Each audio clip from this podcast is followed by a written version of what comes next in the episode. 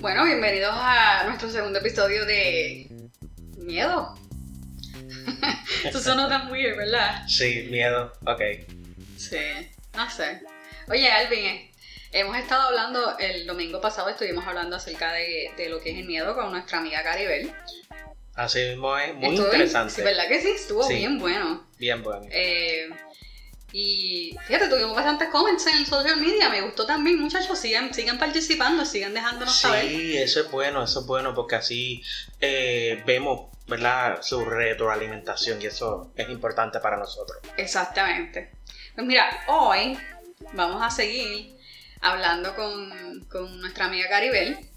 Ella ya ahorita llega porque es que ella es una mujer muy ocupada y pues Sí, muy solicitada, muy Sí, sí, solicitada. hay, que, hay que darle un brequecito. Pero ya tenemos el cafecito ready.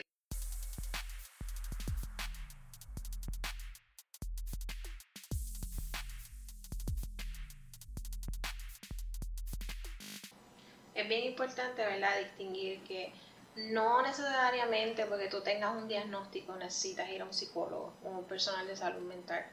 Es importante que si tú tienes una preocupación con tu vida, si tú sientes que necesitas escuchar o que alguien te escuche para poder tomar decisiones en tu vida, cambios de trabajo, cambios en tu vida personal, siempre va a ser bueno que asistas a donde una persona ¿verdad? que tiene la certificación y los estudios para ayudarte a tomar una mejor decisión en conjunto. Todas estas preguntas que estamos contestando en este momento ¿verdad? y que me han hecho mis amigos son preguntas que usualmente surgen y que nos surgen a nosotros y me incluyo yo porque soy persona y soy ser humano. No necesariamente porque tengamos estas preguntas o porque sea- seamos una persona miedosa, como nos dicen, tenemos un diagnóstico Ajá. tenemos una dificultad. Si tenemos una dificultad o tenemos un diagnóstico, tampoco esto nos marca nuestra vida. Nosotros somos mucho más. Simplemente estamos buscando ayuda porque sabemos y reconocemos y el tú reconocer te avanza en el proceso. Es bien importante que si algo de lo que escuchan aquí les causa alguna pregunta, busquen a un profesional de la salud para contestar esa pregunta. Yo sé que nos encanta buscar en Google, nos encanta buscar en Wikipedia, nos encanta, ¿verdad? Somos la generación de buscar todo en Internet y buscar soluciones a todas las preguntas que nos creamos. Sin embargo, un profesional de la salud hace más que simplemente leer un libro. Sabe definir y explicarte en arroz y habichuela tu pregunta. No quitemos un poco el conocimiento a un lado. Es. Es Así correcto. que les exhorto a todos los que nos están escuchando que si de alguna manera sienten que, la- lo que el tema que estamos hablando afecta a ellos o a una persona cerca de ustedes, que busquen ayuda. No solamente porque tengan un diagnóstico, simplemente porque necesiten hablar a- con alguien, un diálogo. Así que va a ser bien importante.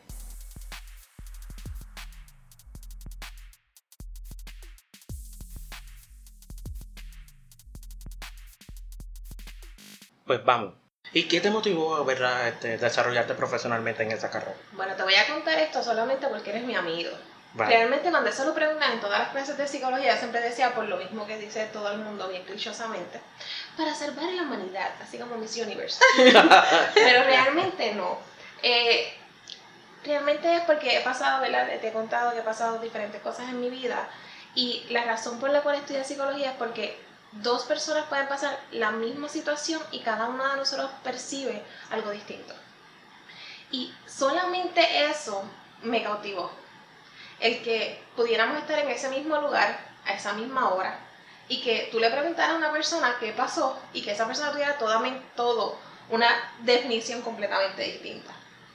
Además de eso, me ayudó también, y cosas que me sucedieron en la vida, el pensar cómo a veces la gente puede ser tan egoísta y no darse cuenta del amor que tiene a su alrededor. Personas que no se pueden dar cuenta de cuánto importan para otros. Cómo las decisiones que tomamos día a día es lo que nos hace lo que estamos aquí ahora mismo, qué estamos haciendo y qué vamos a hacer. ¿Qué es eso que los motiva y nos mueve? Así que por eso estudié psicología y por eso estudié psicología investigativa, para poder investigar o conocer a fondo sobre por qué es que suceden esas cosas y cómo podemos ayudar un poco más a la sociedad. Así que no es una a la mujer de Miss Universe, Pero es mi real contestación la que nunca di en ninguna de las clases que me tocaba. Siempre decía, para salvar la humanidad y ayudar a la sociedad. Estoy sin palabras, pero la verdad es que definitivamente Dios tiene un propósito cada uno de ellos. Y ese definitivamente es tu llamado. Yo creo que sin Dios no estuviéramos aquí. Yo creo que Dios siempre ha sido mi guía y mi sustento en esta tierra. Amén. Amén. ¿Verdad que sí?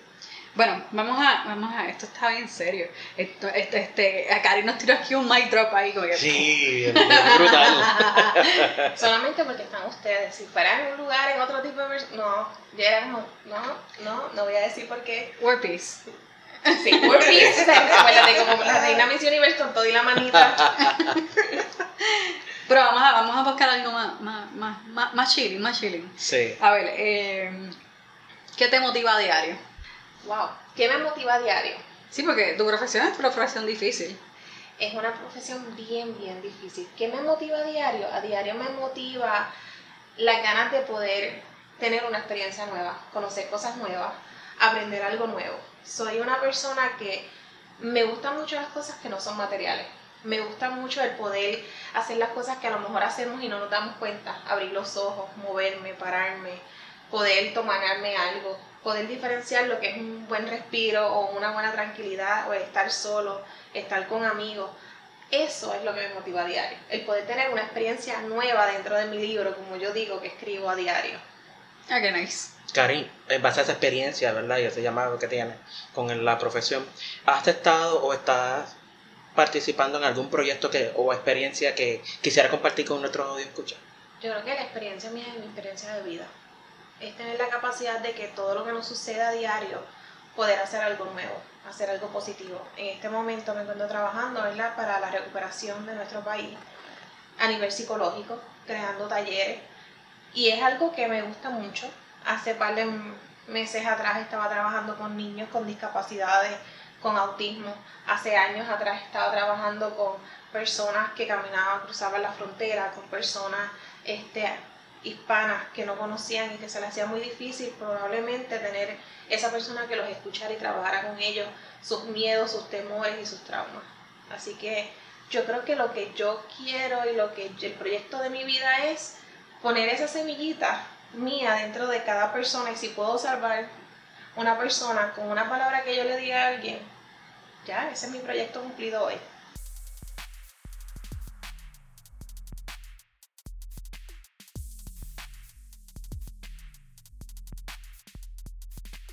Oye, Cari, ¿y cómo? Realmente tengo esta pregunta que es tres en una, pero vamos por ahí. ¿Cómo sentir miedo puede afectar tu salud emocional, física y mental? Bueno, te puede afectar en todo, en los tres, o solamente en uno, o en parte. Nos puede afectar emocionalmente porque me paralizo, pienso, esto, esto que está pasando está fuera de mi control, así que emocionalmente me afecta, puedo poner a llorar. Físicamente, me, el sentir que mi corazón va, está latiendo demasiado, puedo sentir que me tengo casi un ataque del corazón y eso puede ser ocasionado por el miedo solamente. Y mentalmente me limita a poder hacer cosas nuevas. Me limita a no hacer cosas que podría hacer. Así que si tú vienes a ver, el miedo nos afecta en cada una de ellas tres. ¿Verdad? Si yo voy a obtener, por ejemplo, tomando el ejemplo de Amy, de una posición nueva de trabajo, emocionalmente puedo decir, ay, pero ¿y qué va, qué va a pasar? Y hay algo nuevo, ¿y, y qué puede traer esto? Físicamente, lo mejor me tengo que levantar más temprano, tengo que hacer más horas de trabajo. Y mentalmente, entonces, tengo, una, tengo un pensamiento, como el que tú decías ahorita, Alvin, de que, ¿y si no doy lo que tengo que dar? ¿Y si doy de menos? Así que el miedo nos afecta de las tres maneras, aunque no lo pensemos muchas veces. Y a veces solamente pensamos una o le damos más peso a una, pero realmente nos está afectando a las tres todo el tiempo.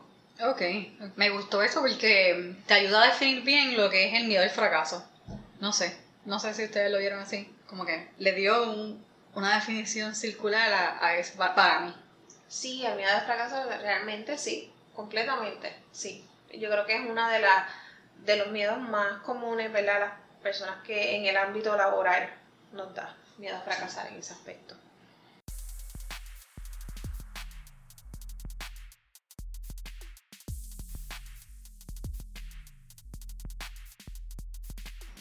Hablando de todas estas cosas así, me mencionaste que el miedo al fracaso es uno de los miedos más comunes. ¿Qué otros miedos comunes, verdad? Tú como que eres esto de psicología y todo esto y bregas con gente, ¿nos puedes decir qué hay? Bueno, las investigaciones dicen que, no yo, las investigaciones, los científicos, los que investigan y los que crean, ¿verdad? Las estadísticas dicen que el miedo más común es la oscuridad. ¿En La serio? oscuridad. La oscuridad. ¿Por qué? Porque es el miedo a no saber que está ahí. La ausencia de luz, el poder ver dónde tú estás. Tú nunca te has sentido de momento, te levantas y si no puedes abrir los ojos, te da como ese sentido de que estar a mi lado. Si camino aquí, si camino allá, no te ha dado nunca. A mí no. A ti no. Sí que en la oscuridad no, no, no sientes ese susto, ese No. miedo. ¿Y qué sientes? Cuando estoy en la oscuridad, no sé, yo sé, no, no, no lo he pensado, fíjate, pero tampoco, no sé, no me da miedo, porque sé que no me da miedo. Pero sí, quizás, bueno, podría ser, porque cuando me mudo, me, mudo a una casa nueva o estoy en, uno de en un hotel sola, este, por los viajes del trabajo o lo que sea, primero yo miro la habitación con luz y si estoy como duermo sin luz, pues si me levanto de noche, trato de hacer mental picture con luz de lo que hay. So, quizás sí me da miedo, pero no lo, no lo, no lo, qué sé yo. No lo habías pensado. Ajá, exacto. No lo habías racionado. Exacto, ra- racionalmente yo lo que hacía era eso, pero no, entonces ahora sí pienso, de verdad, parece que sí me da miedo, pero lo resuelvo haciendo el mental picture de lo que había con luz. Fíjate, yo dependiendo del lugar, porque si es un lugar común, pues se va la luz y está todo oscuro, pues, pero como conozco el lugar, como dice Amy, pues no hay ningún problema. Pero si estoy en un lugar donde es la primera vez donde estoy, y- y- o no conozco, no, no, no me siento seguro, pues entonces entro en pánico y ahí como que espérate. Pero miren a, miren a ver, les voy a ir un poquito más allá. ¿Algunos de ustedes ven películas de terror o de misterio, de suspenso, drama? No, No no, ves nada de eso. no. Yo sí. Tú sí. ¿Qué es lo que tú ves cuando va a pasar algo malo? Cuando va a suceder algo que te da como que el feeling de que algo va a suceder. Pues eliminan, la escena es más oscura y tú casi no puedes ni ver lo que va a pasar. Oscura, no puedes ver La música y todo. la música. Sí. Así que si vamos a ver, incluso Hollywood sabe ¿Quién? cuál es el miedo más común, la oscuridad. Así que tenemos la oscuridad. También dicen que la soledad es uno de los más comunes en la adultez. Así que también depende la edad en la que tengas. Dependiendo de tu edad, es el miedo más común a lo que es. Cuando tú eres niño, tu miedo más común tiene que ver con el comienzo de socialización.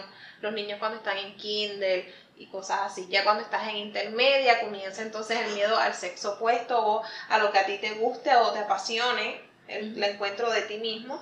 Ya entonces, cuando estás más adulto, viene entonces la carrera profesional y cómo me voy a desempeñar en la sociedad. Una vez termina la universidad, comienza el miedo entonces a la adultez. Ok. Así que el miedo también va marcando también la edad en donde tú estés. So, podemos decir entonces que el miedo cambia según la etapa en la que tú estés viviendo. Claro está, pero también tiene que ver en tu capacidad de poder sobrepasar ese miedo. Como tú bien dijiste, fíjate, no me da miedo la oscuridad, sin embargo, cuando se, me levanto y no hay luz, pues entonces me da miedo y pienso en cuando el cuarto tenía luz. Exacto. Así que, de acuerdo a ti, va cambiando eso. Si tú pudiste superarlo, pues ya la oscuridad no te da miedo. Así que cuando primero te dije si la oscuridad te daba miedo, me dijiste que no. Y fue por eso. Ok. Fue porque ya tú has superado el miedo a la oscuridad. Eso está interesante. ¿Y qué otro miedo es así? ah, bueno, hablamos del miedo al fracaso, a la oscuridad, a la soledad. Adulting, eso es otro miedo. Sí, Sí, yo creo que todos pasamos por eso. sí. El miedo a perder el ser querido. Y ese sí. Oh, wow. Cierto. Que va bien, ¿verdad? Puede ir bien enmarcado con la soledad, de cierta manera. Y a las nuevas etapas laborales, de tener un nuevo miembro en la familia, el tener que hacer un compartir o el tener que estar rodeado de personas, o exponernos a nuevas carreras o a nuevos, nuevas cosas. Ok, ok. Pero nunca te olvides de que también el miedo te puede ayudar a lograr esas cosas. Si no tuvieras miedo, también no podrías llegar a ellas. Exacto. Así es como yo lo veo. Pero solamente en el trabajo. Si algo me da miedo, quiere decir que es algo que nece- necesito hacer para llegar al próximo nivel. Y así yo veo. Es como un reto. Para mí sí, como que, ajá, me está dando miedito hacer esto. Pues hago mi listita. Y, ok, necesito esto, voy a trabajar en eso. Porque quiero vencer eso que está, esa nueva, ese nuevo reto que se me puso en el trabajo. Y así como, así es como yo lo veo. A nivel personal no lo puedes ver así porque ya después de los 21 años nosotros las personas ya tenemos la personalidad definida. Así que es más Ah. difícil poder cambiarla. Y los miedos forman parte de nuestra personalidad. Porque acuérdate que hemos dicho que el miedo es quien te va encaminando a las decisiones que tú vas tomando. Sí. Así que es más difícil tú ya poder cambiar a una personalidad que está hecha. Piensa en un árbol grande. De momento decirle al árbol que en lugar de crecer para arriba, crezca para el lado, de la nada, sin ayudarlo. Ah, ok. Sin ayudarlo. No lo va a hacer, se va a hacer bien difícil. Si tú lo podas, si tú le pones un por donde tiene que caminar, él lo va a hacer. Ajá. Y eso es lo que no estás haciendo a lo mejor con tu personalidad. Ah, Pero sí con tu carrera, porque tu carrera es más, la puedes ver como más modificable. Que sí, decirte a ti mismo, yo voy a cambiar. sí.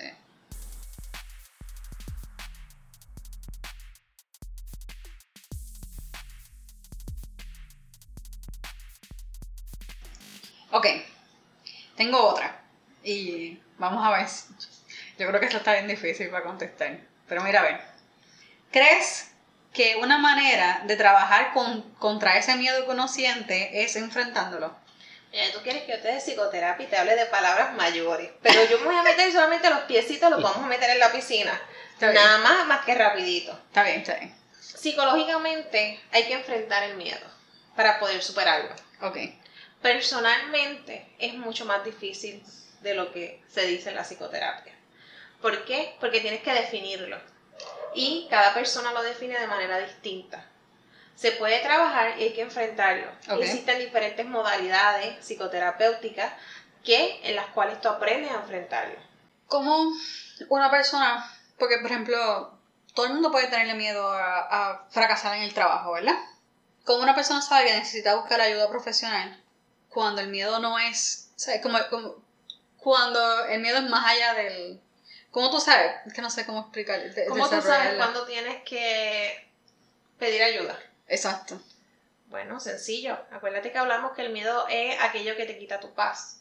Cuando algo está sucediendo en tu vida que tú sientes que tú mismo no lo puedes controlar y que eso te, de cierta manera, ¿verdad? Como tú dices la palabra, estorba, que tú puedas realizar algunas cosas diarias que te gustan, Ajá. es el momento que tú tienes que buscar ayuda. Ok, ok. Ok. Sencillo. Pues todos nuestros escuchas ya cogieron eso, ¿verdad? Cuando algo te estorba la paz, es momento de buscar ayuda.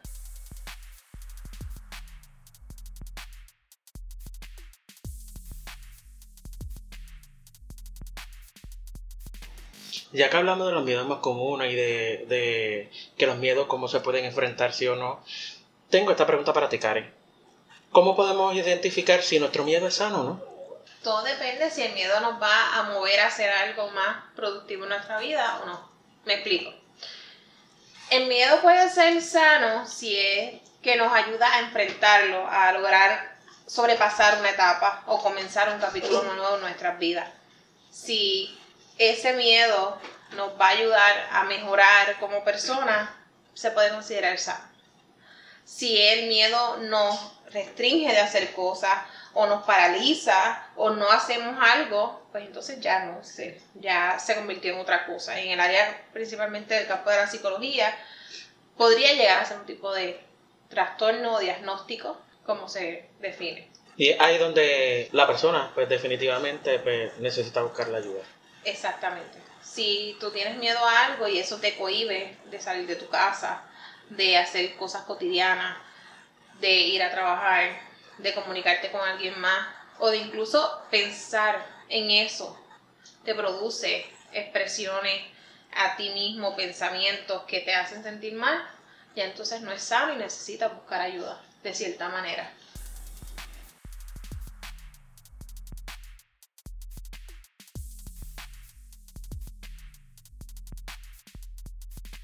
Bueno, Karen, dime por qué entonces el miedo nos paraliza.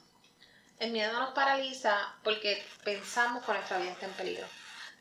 pensamos que no podemos salir adelante, porque creamos miedo nosotros mismos y ese miedo nos paraliza porque nos frustramos y pensamos que no tenemos la capacidad de salir adelante. Nosotros mismos, fisiológicamente, emocionalmente y cognitivamente, creamos esa pared que no existe. Ok. Ya como, como ya estamos entendiendo todo, ya como que se hace más fácil entender. Eso me gusta, me gusta, me gusta. Y una, y una pregunta, hablando de, de que ya como que ya entendemos qué es el miedo, ya entendemos cuál es el miedo sano y cuál no. Y entendemos también por qué el miedo nos paraliza, porque no importa el qué, qué tipo de miedo tú tengas, si tú lo percibes como peligro, pues eh, te paraliza por eso, ¿no?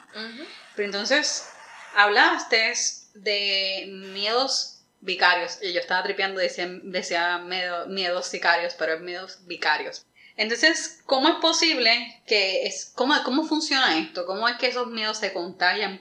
Yo digo así como si fuera enfermedad, pero Es consono, es igual, ¿verdad? Vamos a mirarlo así como el aprendizaje vi- vicario, donde cuando tú haces algo, tú le enseñas a la otra persona cómo hacerlo. ok, Y esa persona aprende. Tú contestas el teléfono, dices, hola, ¿cómo estás? Y viene un nene pequeño y coge un teléfono y dice, hola, ¿cómo estás?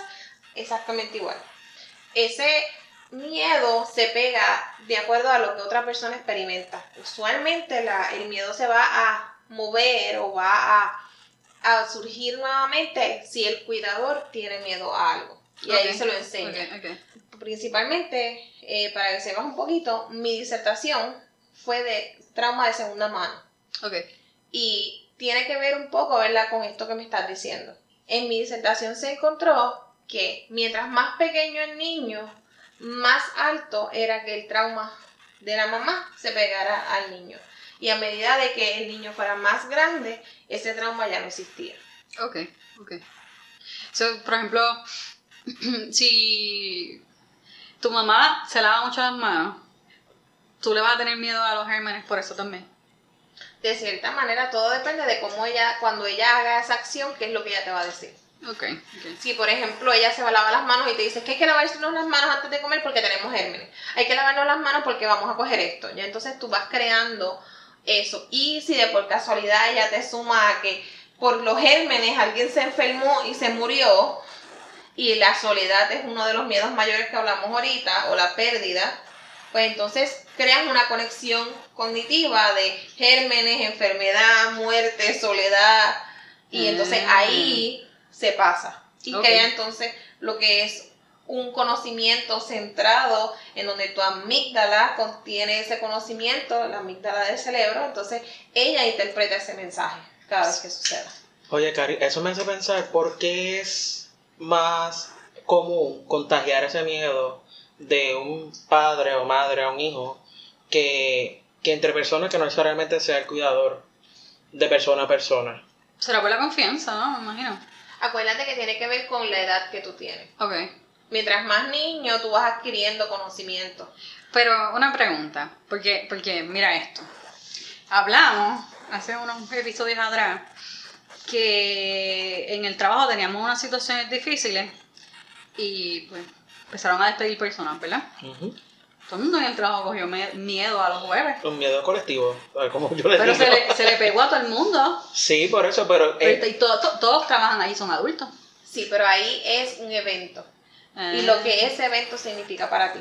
A lo mejor, si por ejemplo era una persona que acababa de, de comenzar el trabajo, vivía con sus papás, no dependía, no tenía hijos que dependieran de él, no sentía el mismo miedo que a lo mejor siendo el hombre que tuviera hijos, que no tuvieran más ningún sustento económico, probablemente esa persona sentía un miedo mayor o más elevado.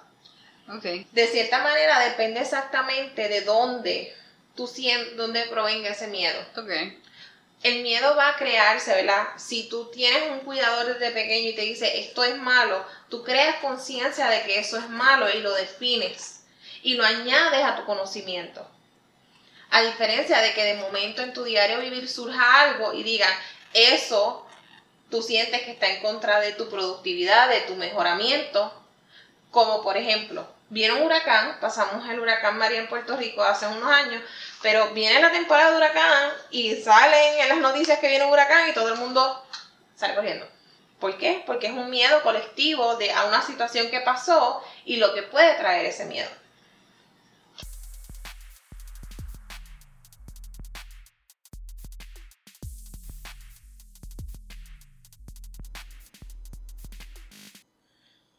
No tengas miedo, porque yo estoy contigo. No te desalientes, porque yo soy tu Dios. Te daré fuerzas y te ayudaré. Te sostendré con mi mano derecha victoriosa. Isaías 41, 10. Es increíble como muchas veces vemos milagros tras milagros, maravillas en nuestras vidas y en las de las personas que nos rodean. Quizás se nos hace fácil orar por otros y pedir por sus necesidades. Pero cuando nos toca a nosotros, ahí se nos pone la cosa difícil. Quizás no seamos de los que se nos hace difícil pedir por otros, pero luego de una victoria, un rumor es capaz de llevarnos a una cueva por miedo de lo que pueda pasar. Ahí es donde pienso que justamente nos das ejemplo como Isaías que viendo tus maravillas, milagros y literalmente luego de una victoria, huyó. Se escondió y tuvo miedo. Pero lo lindo de todo esto es que allí en esa cueva que estaba él, tú, tuviste cuidado de él. Y cuando era hora de salir, tú también te le presentaste. Señor, te pido por todos nosotros y porque tú sabes lo que hay al frente y lo que nos vamos a enfrentar mucho antes que nuestra ansiedad decida crear escenarios de miedo en nuestra mente. Tú sabes todo.